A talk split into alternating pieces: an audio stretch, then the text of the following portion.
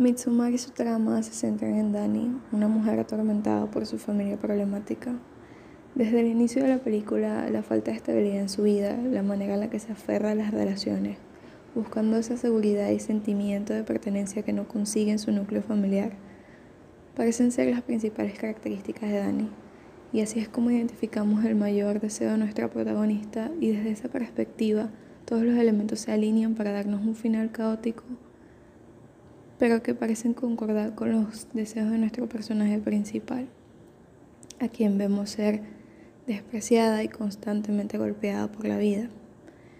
Dani sufre la trágica pérdida de sus padres y su hermana y se aferra a la única persona en su vida, su novio Christian. Sin embargo, los primeros minutos de la película se nos aclara cómo los problemas de Dani de hecho agobian a Christian y como antes de la muerte de sus padres y de su hermana pensaba seriamente en terminar con ella. Sin embargo, Christian decide, en una mezcla de empatía y lástima, quedarse junto a Dani. Pero sus intentos de apoyo emocional se sienten vacíos y falsos, por lo cual la relación se tensa aún más y podemos ver cómo poco a poco crece la desconfianza entre ambos. Esta tensión y sospecha mutua crece cuando un amigo de Christian, Bell, invita a la pareja y a un grupo de amigos a un festival religioso en Suecia. El sentimiento de colectivismo, los valores y costumbres fuertemente arraigados en esta comunidad sorprenden a nuestros protagonistas americanos.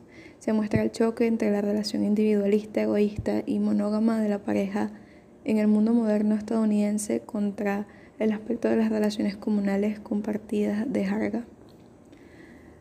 Entre ambientes incómodos y cargados, Mitsumar se desarrolla a través de fuertes simbolismos, escenas difíciles de digerir y el constante sentimiento de incomodidad hacia lo desconocido. A pesar de esto, el final se siente como lo adecuado, con Dani encontrando una comunidad donde logra conseguir el amor que su familia norteamericana no pudo darle. Sin embargo, toda la inseguridad y el estrés emocional concentrado sobre nuestro protagonista le hacen el blanco perfecto para la manipulación típica de los cultos. Y es por esto que a través de la simpatía que sentimos por Dani, Justificamos las acciones que se dan en Harda, pensando en Christian como nuestro antagonista, concentrándonos en la necesidad humana de pertenecer, lo atractivo del colectivismo, de dejarse caer en manos de otros.